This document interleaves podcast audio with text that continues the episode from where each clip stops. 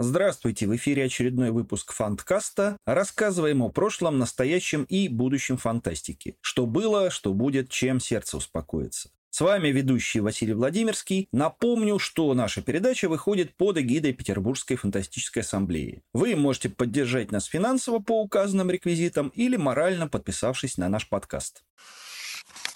Недавно Российская книжная палата подвела результаты первого полугодия 2023 года. Удивительное рядом. Первые три строчки в топе художественной литературы занимают три тома цикла «Благословение небожителей» китайской писательницы Масян Тюнсю. Она же на третьем и четвертом местах в общем списке бестселлеров первого полугодия 2023 года. Второе и пятое места, кстати, заняла Джан Роулинг, что, в общем, довольно показательно. Считаю хороший, годный повод поговорить о китайской фантастике в России. Подчеркиваю, я ни разу не синолог, не китаист, даже не большой поклонник современной китайской поп-культуры. Я просто читатель. По идее, этот выпуск подкаста мог бы стать подводкой к диалогу, таким поводом к дискуссии. Уверен, например, что замечательная Алина Перлова, переводчица из Новосибирска, которая следит не только за высокой культурой Китая, но и за поп-культурными феноменами, рассказала бы много больше, много интереснее и много квалифицированнее. Да что там Алина, даже прошаренный фанат магистра дьявола дьявольского культа может, наверное, рассказать больше деталей. К сожалению, наш формат пока не предполагает участие экспертов, так что придется отдуваться мне в одно лицо. Наверняка что-то существенное я пропущу, в чем-то могу ошибиться, буду признателен за комментарии. Этот выпуск никоим образом не рассказ о китайской фантастике, как она есть, это разговор о том, что мы здесь и сейчас, в 2023 году в России, знаем о китайской фантастике. Ну и немножко домыслов, расхожих сплетен и конспирологических теорий, как без этого. Такая небольшая, на 20 минут, выжимка резюме, попытка обобщить то немногое, что известно о китайской фантастике широкой публике в моем лице. Прежде всего, конечно, стоит оговориться, что китайская фантастика – это фантастика, написанная на китайском языке, а не фантастика, написанная, например, на английском или на французском американцами европейцами китайского происхождения. Ну вот как основание и «Я робот» – это американская фантастика, а не советская, хотя Айзек, он же Исаак Азимов, как известно, уроженец РСФСР. То есть Кена Лю, Ребекку Куанг или Джанет Инк мы вычеркиваем, у них свои игрушки, далекие от реальной жизни многонационального китайского народа. По одной из версий, современная китайская фантастика берет начало в первом десятилетии 20 века и дальше тянется почти до начала нулевых таким вот пунктиром. Николай Караев в статье «Фантаст в Китае больше, чем фантаст», опубликованной в 2015 году в журнале «Мир фантастики», описывает, как китайцам то становилось резко не до фантастики во время гражданской войны и японской оккупации, то как ее фантастику запрещали, иногда вместе со всей литературой вообще. Короче, говорить о какой-то долгой традиции нам не приходится. У Караева, кстати, до сих пор, кажется, единственная большая и подробная обзорная статья по истории китайской фантастики, написанная на русском, хотя, казалось бы, 8 лет прошло, можно было бы что-то уже добавить. Но нет, наши восточные соседи никому особенно не интересны, по крайней мере, не эта составляющая их литературы, не научная фантастика. Караев называет трех живых классиков китайской научной фантастики. Ван Цзинькана, Хань Суна и, собственно, Лю Цисина. Ван Цзинькан э, постарше, он 48 -го года рождения. Судя по пересказам, его произведения пархаичнее, что-то такое вроде Александра Беляева. Гениальный ученый-одиночка выделяет муравьиную сыворотку альтруизма, спортсмену подсаживают гены леопарда и все такое прочее. При этом он из всей троицы едва ли не самый премированный. Одно время чуть ли не раз в год получал главную китайскую НФ-премию Инхэ «Млечный путь». Хань Сун, дядька относительно молодой, 65 -го года рождения, профессиональный госпропагандист, большая шишка в информационном агентстве Синьхуа. При этом его повести и рассказы регулярно запрещаются китайской цензурой и печатаются где-то за рубежом. В общем, неудивительно, что запрещаются, у него не столько научная фантастика, сколько такой гротеск. Особенно мне запомнился пересказ э, перевоплотившегося великана, история про миллионера, который разожрался до таких размеров, что его начала убивать, значит, земная гравитация. Ну и было это тело, значит, погружено в океан, который оно тут же отравило своими нечистотами. Такая, знаете, раблезианщина, постмодерн, маскирующийся под научную фантастику. Регина Каньюван, исследовательница китайской фантастики, указывает на сходство этих произведений с произведениями Кавки. Насколько это верно, судить не берусь, но, опять-таки, судя по пересказам сюжетов и по нескольким рассказам, которые я читал, основания для такого сравнения действительно имеются. Ну и, конечно, в китайской фантастике есть Лю Ци. Он 63-го года рождения, его книжки в России в обилии переводились, о них можно, в общем-то, не рассказывать. Тоже генерал фантастики сейчас после неоднократных экранизаций, пожалуй, главная фигура ВНФ Поднебесной. Литературовед э, Регина Каньюван э, добавляет к этой большой тройке еще одного персонажа. В статье «Краткое введение в китайскую научную фантастику и фэндом» этого автора зовут Хэн Си. Регина пишет, что Си отлично работает с эмоциональной сферой, то есть, видимо, такой тонкий лирик, что для китайской литературы, в общем-то, не редкость. Но это, насколько можно понять, человек уже совсем другого поколения, писатель совсем другой эпохи. Первый его роман «Роковой год» вышел только в 2015, а самый известный рассказ в 2003. Вообще, как докладывает смес товарищ Кинь современная китайская поп-культура, в том числе поп-литература, устроена очень сложно, прихотливо и запутанно. Не совсем так, как у нас, э, у широкоглазых варваров, и даже не так, как в Японии. Есть э, научная фантастика, довольно разнообразная, от каких-то инженерных фантазий с лекциями профессора Циня, формулами и графиками, до светлой лирики и гротесковых таких вот кавкианских антиутопий. Но для китайской литературы это явление совсем новое, так что с научной фантастикой все более-менее понятно. Есть фэнтези, и тут уже начинаются некоторые сложности. Во-первых, она генетически сильно связана с классической китайской литературой, где куда ни плюнь, даосские маги, посланцы небес и супергерои со сверхспособностями. И непонятно, то ли это что-то новенькое, то ли наоборот перепев чего-то очень-очень старого. Во-вторых, китайская фэнтези внутри себя дробится на кучу поджанров. Есть псевдоисторические романы с элементами мистики. Это, как я понимаю, что-то вроде «Сердца Пармы» Алексея Иванова. Есть книги, основанные на традиционном восточном фольклоре с азиатской системой магии, а есть с европейской системой магии. И это тоже разные направления, разные типы с разными авторами и разными группами фанатов ну и так далее и тому подобное. Наконец, есть субжанры, которые сами китайцы к фантастике, научной и фэнтези не относят, которых стараются избегать, поскольку на них косо смотрит местная цензура. Такой полухоррор о грабителях Магию, история о даосах в поисках бессмертия, книги о попаданцах и так далее. Перечисленные выше темы составляют основу отдельных популярных литературных жанров, пишет э, товарищ Каньюван. И живет вся эта красота, насколько я понимаю, в основном в интернете, на многочисленных онлайн-площадках самопубликаций и на авторских сайтах. У такой литературы есть свои поклонники довольно многочисленные. Под корень ее цензура не режет, но и на плюшки, которые сейчас положены китайской научной фантастике, она претендовать не может. То есть на крупные литературные премии и на исследования в государственных университетах. Это такой трэш, мусор на обочине столбовой дороги современной китайской фантастики попаданцами, кстати, смешно получилось. В 2011 году, после долгих препирательств с продюсерами и прокатчиками, как умеют китайские бюрократы, Государственное управление радио, кино и телевидения Китая официально наложило запрет на фильмы о путешествиях во времени. И на съемки, и на прокат. Одно из основных объяснений – эта идея, идея путешествия во времени, ставит под сомнение неизменность истории и тем самым подрывает марксистскую идеологию, которая до сих пор остается основой китайской политической доктрины.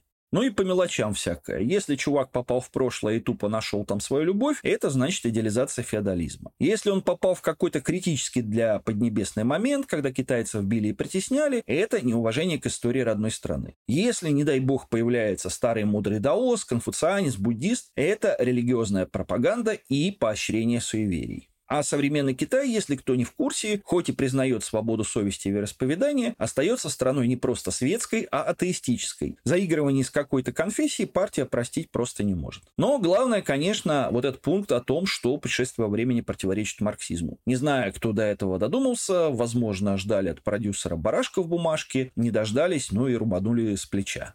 В литературе с этим несколько проще. Народ, который читает это все на языке оригинала, говорит, что в сети полно попаданцев. Есть и те, которые возвращаются в какой-нибудь третий век нашей эры, втираются в доверие к правящему императору, всех переигрывают в дворцовых интригах и начинают строить коммунизм, вооружившись там красной книжечкой Мао. Есть и те, что отправляются там в 40-е, 50-е, 60-е годы 20 века, чтобы дать дрозда, значит, японским милитаристам и советским ревизионистам, и тьма всякого разного другого. То есть писать можно, публиковаться можно, миллионы юаней зарабатывать донатами и прямыми продажами электронки можно, но вот уважаемым представителям литературного истеблишмента, Люци Синим Ценского уезда, с этими попаданцами уже не станешь.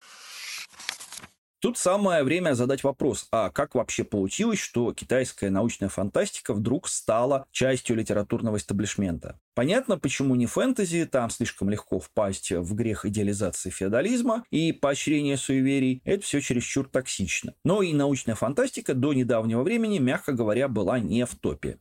Для большинства китайцев при слове «фантастика» в сознании всплывает образ неуклюжего подростка в чудовищной одежде и с нелепой прической, который увлечен аниме и уся. Писал в статье с зажигательным названием «Научная фантастика – это больше не стыдно» писатель и университетский преподаватель Фэй Дао. Желая обрести безопасность или душевное спокойствие, люди окружают себя ментальным брандмауэром, чтобы фильтровать потоки информации, которые обрушивает на нас жизнь. Фантастика – одно из ключевых слов, которыми брандмауэры большинства людей помечают ненужную информацию. Это вот все фейдао, конец цитаты. В общем, э, все как у людей, ничего особенно нового по сравнению с Россией, Францией или США, то же самое литературное гетто.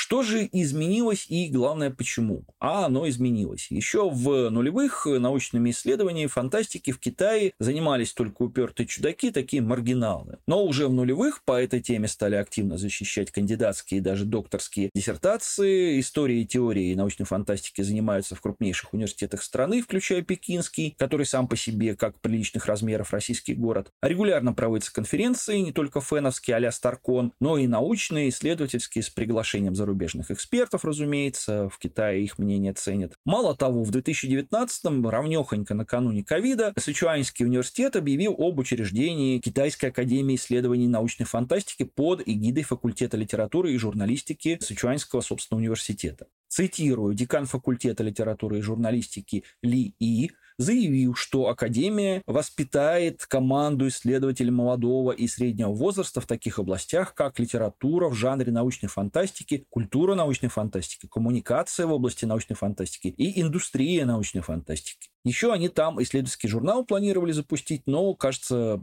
чума помешала.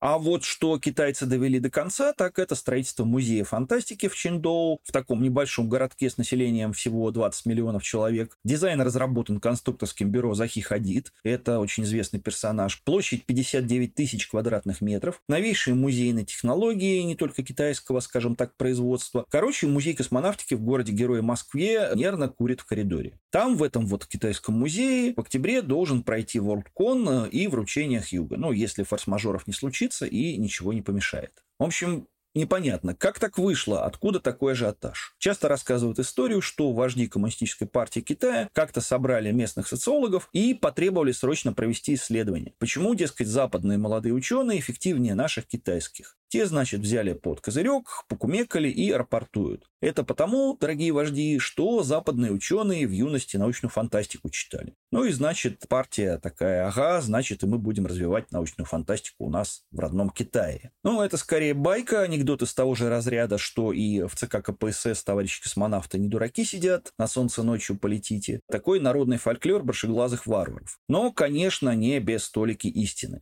Современная китайская НФ начала переводиться на английский в рамках грантовой программы китайского Минкульта. Вообще в США очень мало переводов с иностранных языков, если кто не в курсе. Им, собственно, и англоязычного контента хватает с избытком. Но Китай традиционно продвигает свою культуру, вкладывает в это приличные суммы, спонсирует переводчиков. Не только, конечно, переводчиков фантастики, но вот тут Кен Лю, американский писатель китайского происхождения, не потерявший связи с материковым Китаем, подсуетился и по своим каналам пристроил в издательство задачу трех тел Люца Синя. Ну а дальше циклу дико повезло. Так получилось, что в 2015 году в американском фэндоме произошел раскол, и первый роман Сесиня попал как раз в этот зазор, оказался тем самым произведением, которое более-менее устраивало обе стороны. Ну и получил э, самую авторитетную жанровую премию мира, премию Хьюга. Плюс это все произошло в тот момент, когда два самых влиятельных государства мира, собственно, США и Китай, находились э, в состоянии взаимной разрядки, пытались э, примирить непримиримые позиции, так что на волне интереса книга попала в топы всяких там книжных клубов, а оттуда на стол президенту Обаме. Китайцы, в том числе официальные инстанции, высоко ценят признание их литературы. Это такой элемент культурной экспансии. Особенно, когда эту литературу признают авторитетные люди, зарубежные крупные политики, ученые-естественники с именем и тому подобные персонажи. Какая-то связь научной фантастики и передовых технологий в сознании китайских вождей, видимо, действительно существует. По крайней мере, эти слова в официальных документах часто стоят рядом, а организации любителей фантастики и исследователи фантастики сплошь и рядом существуют при объединениях молодых ученых, где собираются не столько журналисты и филологи, понятное дело, сколько айтишники, физики, инженеры и другие полезные для страны люди. Что, конечно, загоняет китайскую НФ в рамки фантастики ближнего прицела, первоочередная основная задача которой звать молодежь в технические вузы, но и та фантастика, которая литература, понемножку легитимизируется в тени таких вот китайских немцовых и казанцевых. Ну и да, наверное, кому-то из тамошних официальных лиц научная фантастика действительно симпатичная. Вон э, Фэй Дао в той самой статье пишет, э, вице-президент Китая подтвердил, что фантастика – это позитивная сила для развития страны и даже сам назвал себя фанатом этого жанра. Если на таком уровне говорят такие вещи, значит не просто можно, нужно всячески способствовать привет 10 э, миллионам воробьев. Единственное, что непонятно, где здесь причина, а где следствие. То есть сначала научная фантастика стала успешной, успешной, а потом была взята на заметку партии и правительством, или наоборот. Это на самом деле не ясно. Ну и последняя фантастика в Китае хороший, годный товар. И экспортный, и широко востребованный на внутреннем рынке, то есть повышающий экономические показатели благодаря налогам. Правительственная газета Женьминь Джибао писала, что в 2018 году, еще до ковида, объем воловой продукции по индустрии составил 45,6 миллиарда юаней. Это 6,5 миллиардов долларов. Увеличившись, обратите внимание, в 4,26 раза по сравнению с предыдущим годом. Не очень понятно, что они имеют имеет в виду под индустрией, входят ли туда, например, видеоигры и экранизации, но рост реально потрясающий, стоило, наверное, вложиться. Ну и, наконец, вернемся на Запад, не очень далеко, к нам в Россию, и посмотрим, что у нас э, все-таки с китайской фантастикой. Наверное, какой-то небывалый рассвет, как в Поднебесной или хотя бы в США, ну, на фоне вот этого самого потепления, укрепления отношений. Увы, нет. Современных китайских писателей-фантастов, авторов романов и циклов, переведенных на русский язык до начала 23 года, можно пересчитать по пальцам буквально одной руки. Во-первых, это, конечно, Лю Цисинь, китайский Александр Казанцев. На русский переведено аж семь его книг, включая два сборника рассказов. Среди рассказов, кстати, попадаются вполне приличные, я был даже удивлен. А некоторые из этих новелл вполне можно было бы опубликовать на страницах журналов Galaxy или If в конце 50-х вместе с сочинениями Теодора Старджона, Роберта Шекли или там Альфреда Беста. Романы у него тяжеловесные, архаичные, с длиннющими лекциями, формулами и графиками, такая кондовая фантастика ближнего прицела, но многим, тем не менее, нравится, включая президента Обаму.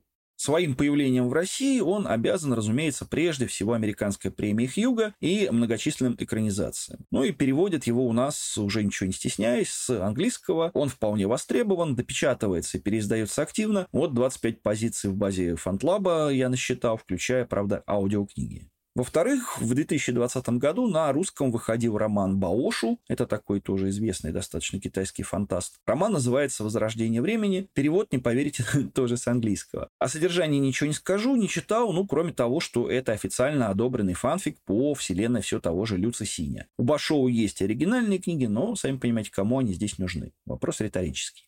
В-третьих, это Чэнь Цуфань, относительно молодой китайский фантаст, ему чуть за 40. У него в России издано аж две книги. Это роман «Мусорный прибой» и сборник ИИ 2041 «10 образов нашего будущего» в соавторстве с айтишником и успешным бизнесменом Кай Фу Ли, бывшим директором китайского Гугла, проживающим ныне в Америке. Перевод и там, и там, что предсказуемо с английского. Роман, ну, средней паршивости антиутопия, примерно то, чего ждешь от начинающего фантаста. Ни рыба, ни мясо, на самом деле. Если бы не китайское происхождение, я внимания бы не обратил. Сборник интереснее, это скорее просветительский проект, призванный показать широкой публике, как устроены нейросети, что они могут принести человечеству. Тот э, редкий случай, когда в рамках поставленной задачи действительно уместна фантастика ближнего прицела. С упором не на сюжет, не на характеры, не на атмосферу, а именно вот на технологии. И, наконец, то, с чего я начинал, два цикла Масян Тунсю, магистр дьявольского культа и благословение небожителей. Это как раз та литература, которая не место в китайском литературном эстаблишменте, фэнтези, которая начинала печататься, в общем-то, в самоиздате. И в то же время это самая востребованная, самая популярная китайская фантастика в России за все время. Перевод, что прям неожиданно, с китайского и стартовые тиражи благословения начинаются со второго тома, правда, только, со 100 тысяч экземпляров. Совокупные продажи первого тома по информации издателей уже 200 тысяч. Итого четыре автора с 16 по 23 годы. Правда, один успешный, другой, э, вернее, другая суперуспешная. Но как-то все-таки не густо.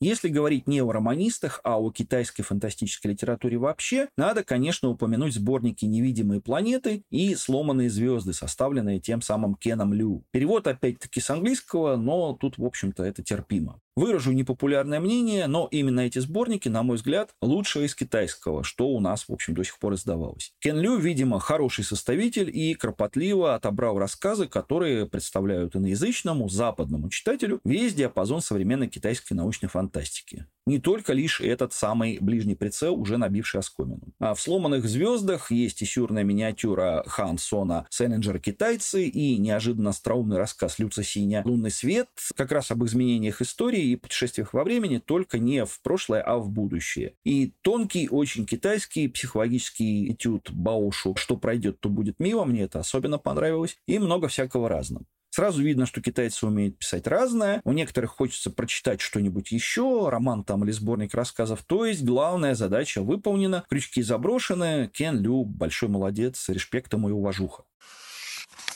Вроде бы немного, но есть и хорошие новости. Мой брендмауэр этот фильтровал, однако коллеги напомнили, за что им грамм мерси. Сейчас, в 2023 году, или только что вышло, или готовится к выходу довольно много современной китайской фантастики, переведенной, что особенно приятно, в основном с китайского, а не с какого-нибудь э, суахили. Десятка-полтора авторов, десятка-три наименований. Почему эти новости у меня попали в условный спам, в этот самый дамф для мусора, объяснить, в общем-то, просто. Потому что я сноб, в смысле сноб. А практически все новинки — это то, что у нас отнесли бы к Янка Дауту или к любовно-романтической фэнтези, Сирич э, Румфанту. Литература ближе к сочинениям Масян Тунсю, по большей части это популярные веб-новеллы, сетевой самоздат, который потом выплеснулся и на бумагу, и на китайские киноэкраны кое-что было экранизировано. Штука очень популярная, понятно, почему издатели за это ухватились, но ни разу не литературный стеблишмент. То есть не то, что имеет шанс попасть на стол к президенту Байдену, хотя кто его знает, конечно. У одного из этих циклов за авторством Дянь Сейн очень удачное, прямо говорящее название «Удушающая сладость, заиндевевший пепел». Ну, окунемся в эту самую удушающую сладость, что делать? Хорошая школа и кусок хлеба для переводчиков с китайского – это уже неплохо. Напоследок можно было бы посетовать, что люди, которые громко ставят в пример все китайское, включая китайскую поп-культуру, на практике пальцем о палец не ударили для популяризации этой поп-культуры в России. А продвижением и изданием занимаются совсем другие персоны, на свой страх и риск, без пафоса, охотно подставляясь под критические стрелы со всех сторон. По-русски это называется лицемерием. Но в такой ситуации нет ничего нового, ни в первый и не в последний раз сталкиваемся. Тут главное, чтобы не мешали работать тем, кто работать хочет и умеет. В принципе, мне еще есть что добавить, но это будет уже совсем разговор не о том, что мы знаем про китайскую фантастику, а о том, что я думаю про китайскую фантастику. Видимо, это неуместно. Возможно, мы еще вернемся к этому разговору в каком-нибудь другом подкасте. Ну, а пока пора закругляться. Спасибо за внимание. Надеюсь, что-то полезное из этого выпуска вам все-таки удалось подчеркнуть. Напоминаю, что с вами были Фанткаст и ведущий Василий Владимирский. Не забывайте подписываться и донатить. И до новых встреч в эфире, дорогие слушатели.